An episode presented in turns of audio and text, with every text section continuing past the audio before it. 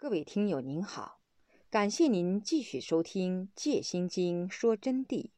今天我们将恭诵二百五十二页到二百六十页的内容。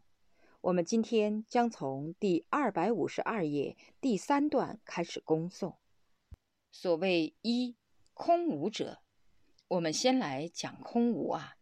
简而言之，即是世间一切诸法。有生命或无生命者，皆由因缘和合所生。凡因缘所生法，皆属不实，归根会成住坏空。这里就彻底说明，说明一个什么？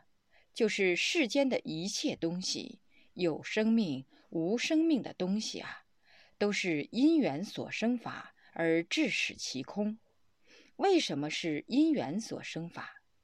因。昨天晚上也讲了，因就是先有因，那么才会缘起和合，相互合缘。任随做一个什么东西，它都是由于因缘双运和合才产生的。比如说，你们身上穿的衣服吧，穿的是什么？是布，是毛线，是皮等等东西制成。但是它的因缘缘起怎么样和合的呢？它是通过人工的情石之缘给它牵住，以剪刀裁剪，以线串边，然后才合合成这个适合你们体量的衣服。所以每一样东西啊，必须合合才能成功，如果不合合就不能成功。你们眼睛上戴的眼镜也是如此，是玻璃。玻璃是由于因缘和合成功的。为什么是因缘和合？它是以石英石等拿在炉灶里去炼制，炼制以后通过水银波光镜里，然后一熬炼，才造成了你们特有的玻璃。经过刀片化，倒模子进行打磨边角，才出成了光。这已经是因缘和合。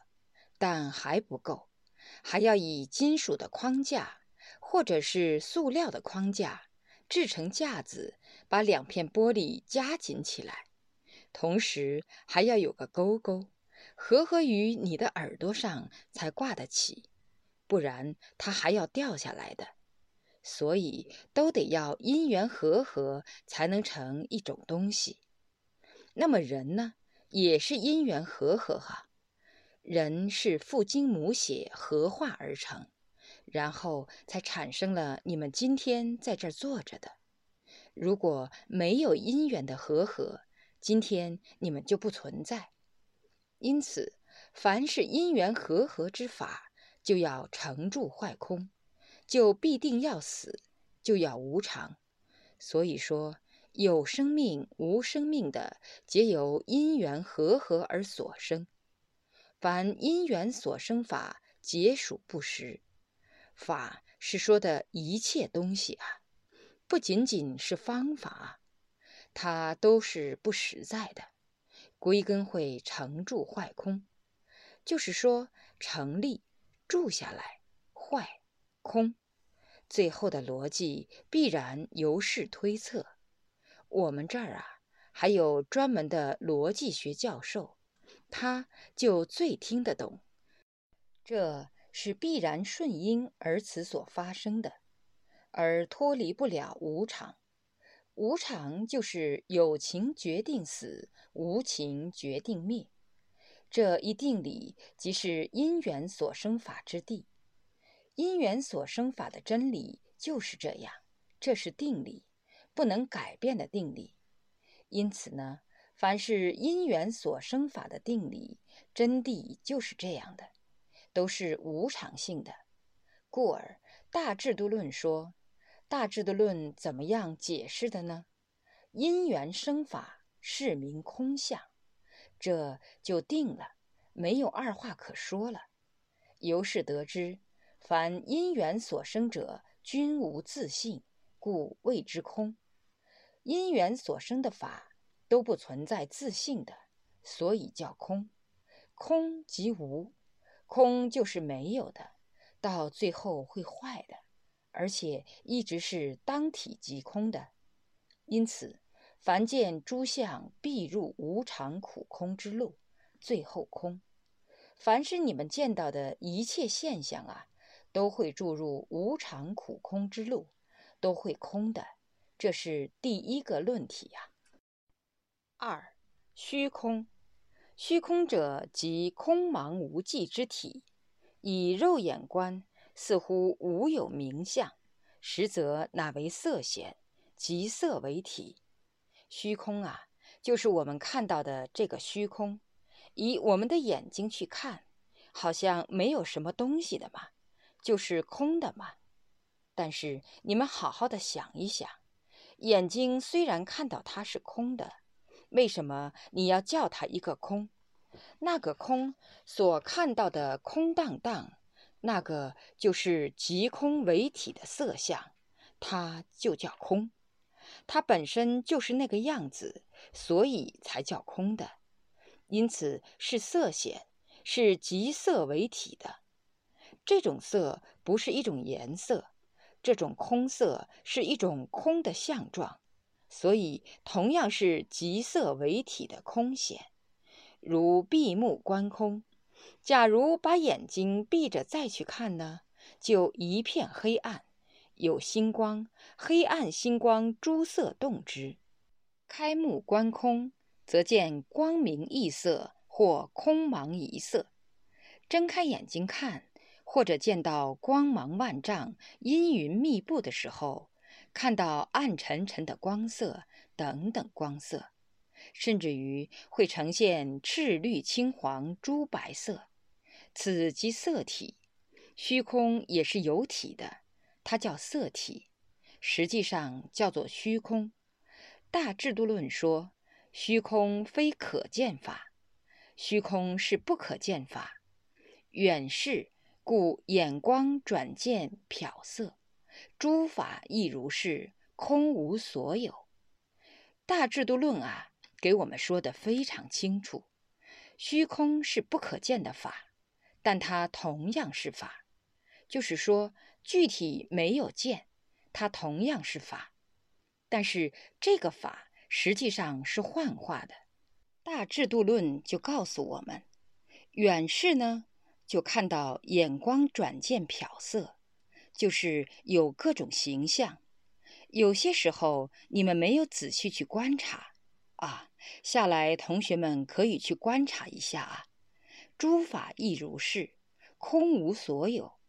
实际上最后是彻底空，我们的人也空，地也空。什么都不存在的，都是执着所生，故谓之非实之空，虚空也。那么二种空就叫做非实在的空，它叫虚空。第三，心空，好好听，心空尤为重要啊！心空即是法性真如之理也，心空就讲法性的真如的理了。把它说穿，就叫法性般若的道理。此指佛菩萨正道无人相、我相、无一切相、心无挂碍、万法皆空的道理。心空就是说是般若智照的空理，静智圆融的空理，是什么呢？就是佛菩萨。或者是我们的同学们，你们正到无人相、我相、无一切相的时候，心就没有挂碍，万法就皆空了。为什么正到无人相、我相呢？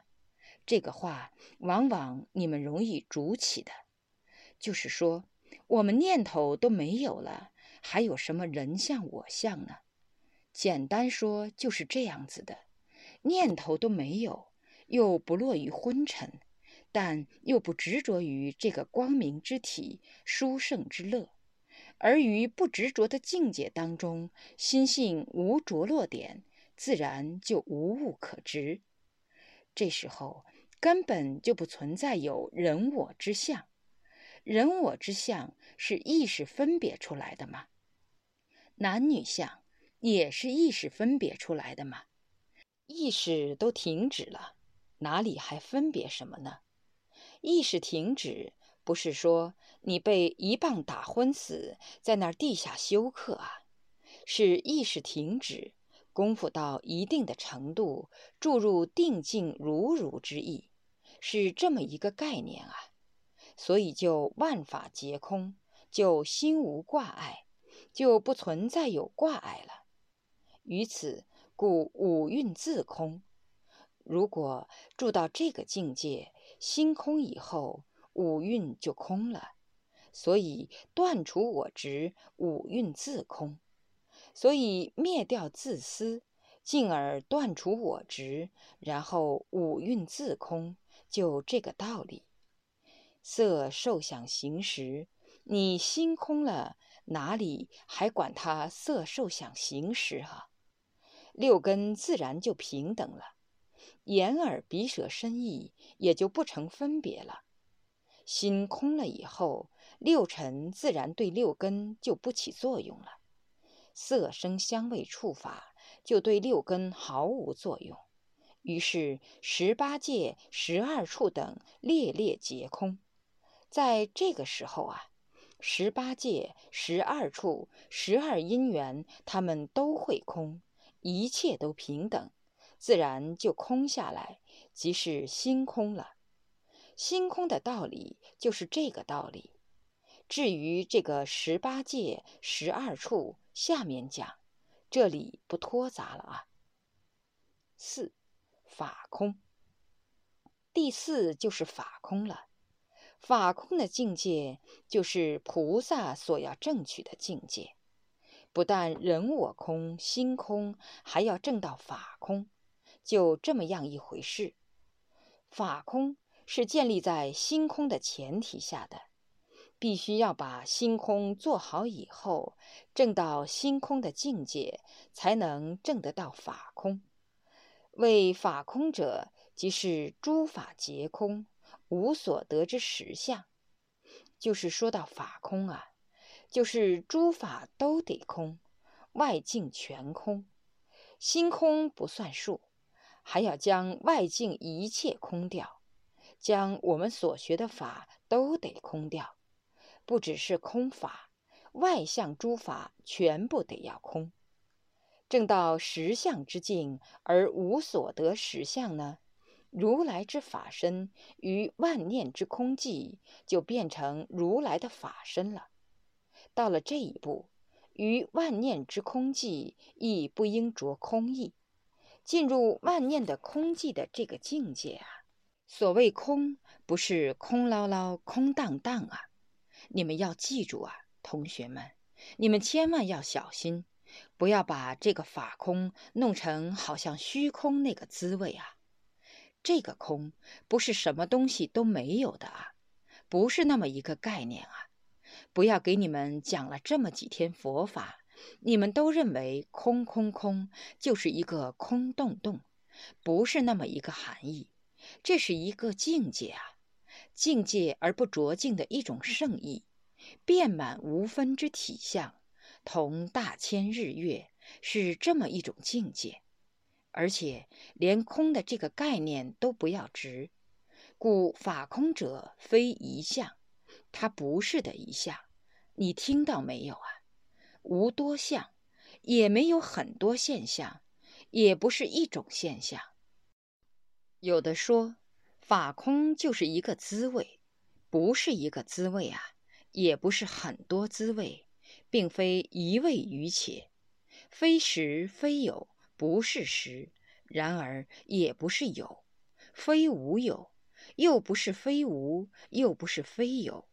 不是的，没有，但又有存在，乃为离妄之忘我忘法无所得相，是离开妄念，把我执忘掉，把法执都忘掉的没有得的一种具体形象，而不得之相，是名法空。这个叫做法空啊，在四空里面，五蕴空者，即指心空和法空之空啊。初初修行的人不容易明白空理的，只有修的比较好的同学，他就会明白。源于多生累劫，无始因缘生法成障。就是说，多生累劫啊，无始若干辈子，你们做的好事坏事，种的因缘业力，它要呈现出来。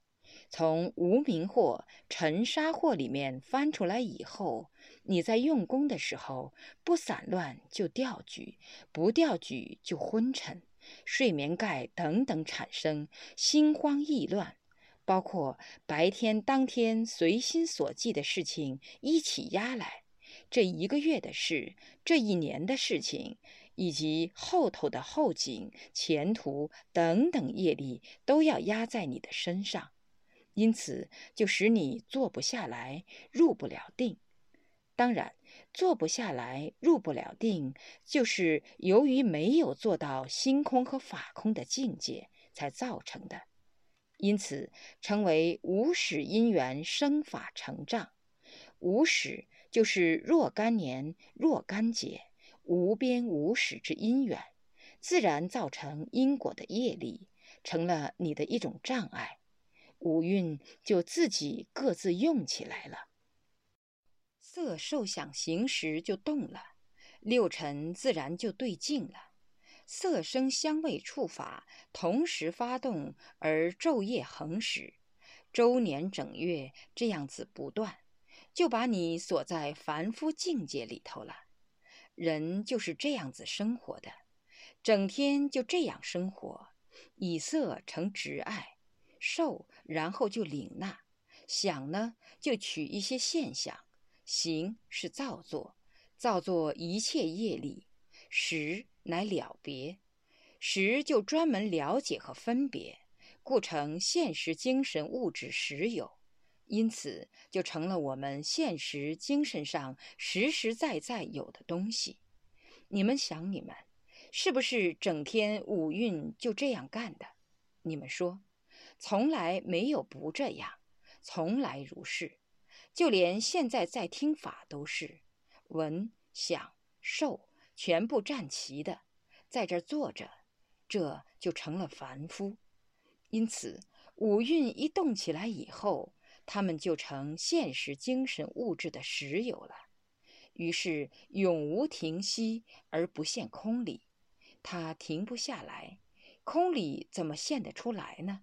你们想过没有？哈，停不下来，空理就不能现出来。实则五蕴乃是空，如《增一阿含经》说：“色如巨墨，受如浮泡，想如野马，形如芭蕉，实如幻法。”《增一阿含经》啊，就告诉了你们，全部是虚幻不实，前塔婆，没有一样是存在的。同学们啊，你们要尽量的深入、细细的观察，方可由粗至细，见其离体。这几句话非常重要，要你们深入细察，不是一句简单的话。深入叫深入教理，深入上师给你们讲的法义、解脱真谛，深入行持，然后细细观察。你们自然就见到它其中的道理和具体的正境了，就正到了。要见其离体，才能正到境界。故初行持者以虚空观、体空观二理入法。因此，初出修行的行者啊，应该由虚空观和体空观两种道理去入法。那么虚空观呢？就是初初要讲的，然后下面我们就接着讲。此虚空观者，虚为分析解见之意，观乃观察根由之理。小言即是将事物分解开来认识，大而言之，即是将一切有为法原生之理生灭变化。互相基因关系，知分细察其万有之关系之间的空理，此乃虚空观也。这里主要是告诉什么呢？虚空观就是分析一切物体它们之间的因缘和合，以及它们具体的空理现象，它们之间互相的结构变化，为什么属于空理？要用细细的方法去观察它，然后在这种分析解见的情况下，把它分析出来，就名析空观。比如，我们当前所居房屋，就正如我们现在所居的这个房子，现在所住的这个房屋是啥东西做成的呢？是由水泥、砖石、木料、钢材、水电。房内桌凳、卧具、餐具、粮食是用瓦块、钢筋、贴墙纸，还有雕龙画凤、我们的对联、地板砖、水池、楼梯等等若干，就组成了这么样一个格局的房子。这是具体组成的形式现象，包括生活、猪油等用。那么还包括所有的生活等用合合成的。现在将我们这个房子分析一下呢？假如我们把上述所有成立的东西全部一块一块一块搬开，把对联刮平不要了，什么都没有了，然后用刀噼里啪啦的化成柴禾，再也没有人说它是对联了。再也没有人说它是楼台空悬，石垒山金碧荡破，当个鬼破！柴禾烧火去，就这样的。因为一切东西因缘和合才成功，因缘泯灭就没有这个鬼东西了，知不知道啊？那么我们这个房子把水泥也撤了，什么东西也一起丢散了。墙纸也拆烂了，把它拿来咋办？拿来用一个飞机把它载着，撒在大地上去。这一下，再也没有人说这个是行圆房了。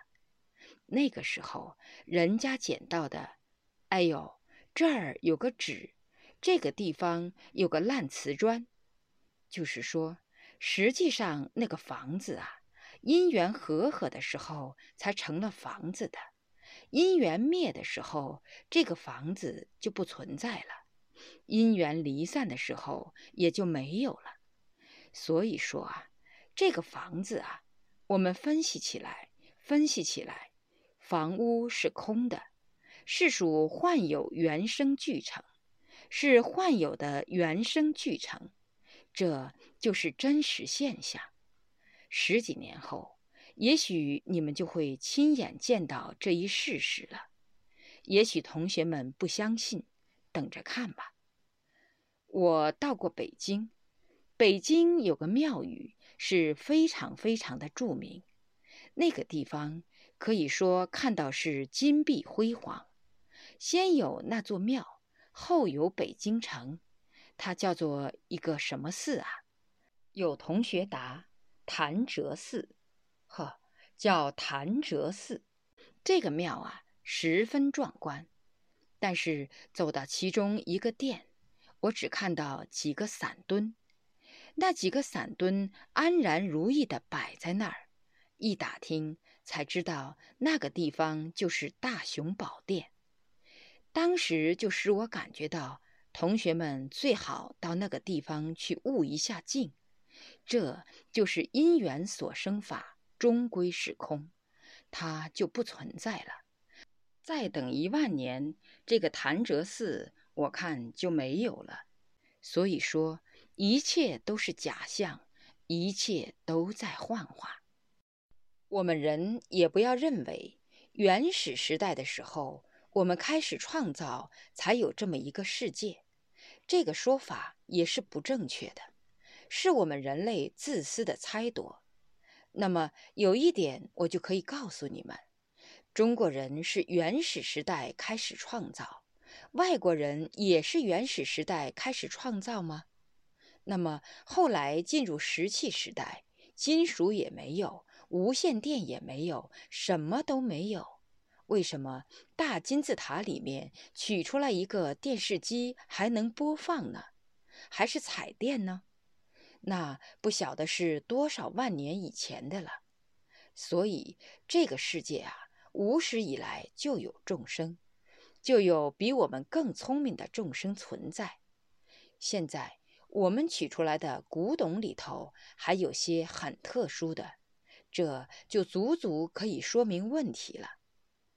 众生无始就是存在的，那么虽然存在，他们都在成住坏空，他们都是因缘生法，都会无常。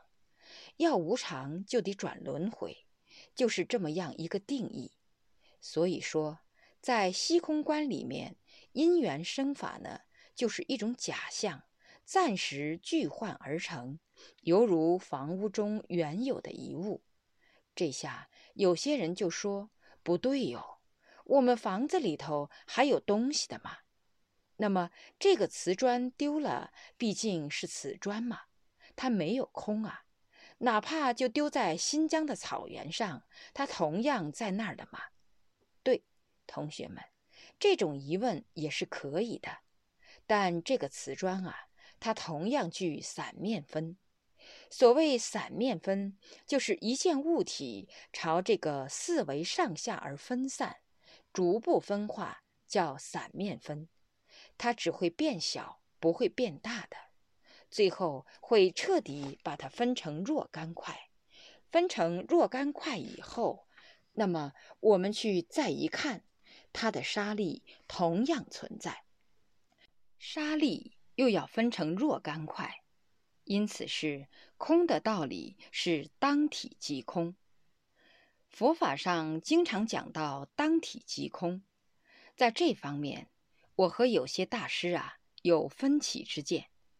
他们认为，凡是因缘生法都具六方分，而六方分分到最后就可以空即空无，就没有了。我知道是不可能空即空无的。我晓得是分不完的，比如说，你分到最微尘的细沙，再把它分到一千亿份，它就有一千亿分之一。一千亿分之一，那其中一份，你再如法而分它，又有一千亿分之一。所以说，真谛是当体即空，因缘和合名利，因缘分散明灭。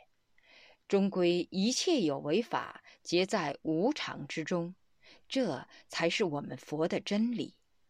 那么我们现在的身体，我们现在成立因缘和合了，我们就名利了，就有同学们各自有个人的名字，各自有个人的体相，就出现在这儿。那么四大因缘离散的时候，分解的时候，这个人也就没有了。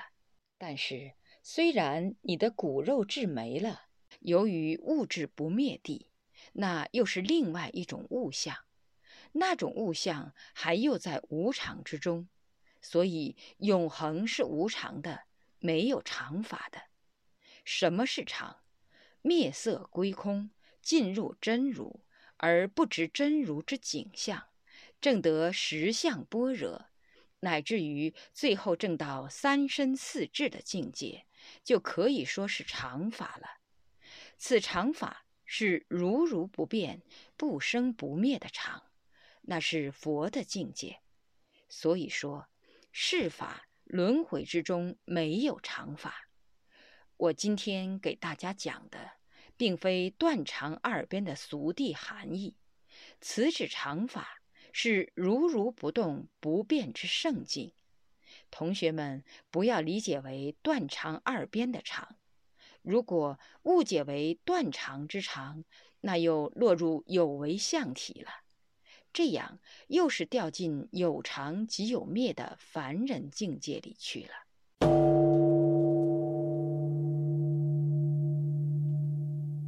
各位听友。感谢您收听今天的《戒心经说真谛》，咱们下集再会。